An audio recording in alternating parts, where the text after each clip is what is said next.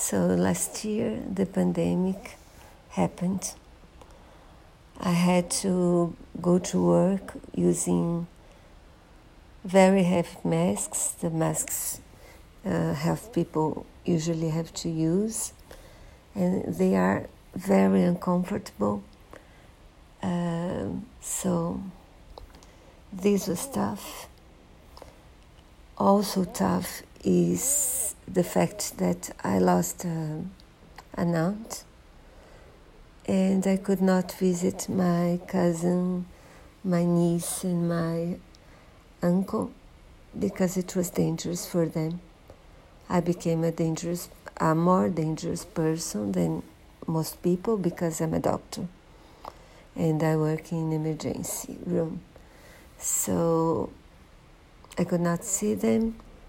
I cannot hug or kiss um, the people I love, I love more, and I miss it very much. But there were good things as well. One good thing is uh, one is the course I told you already. I told you about the Coursera, uh, uh, well-being uh, of Yale, um, taught by Laurie Santos.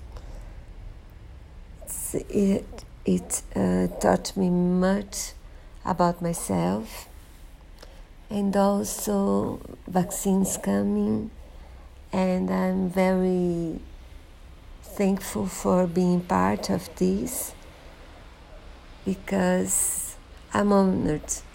I never I've never ever thought of being a guinea pig for anything, but I um, I was I was honored to be able to be a part of it because I think this and the, all the uh, research and all the vaccines that are already being given to many millions of people around the world will be able to to make the virus go back to the to the bats where they come from and leave humankind in peace.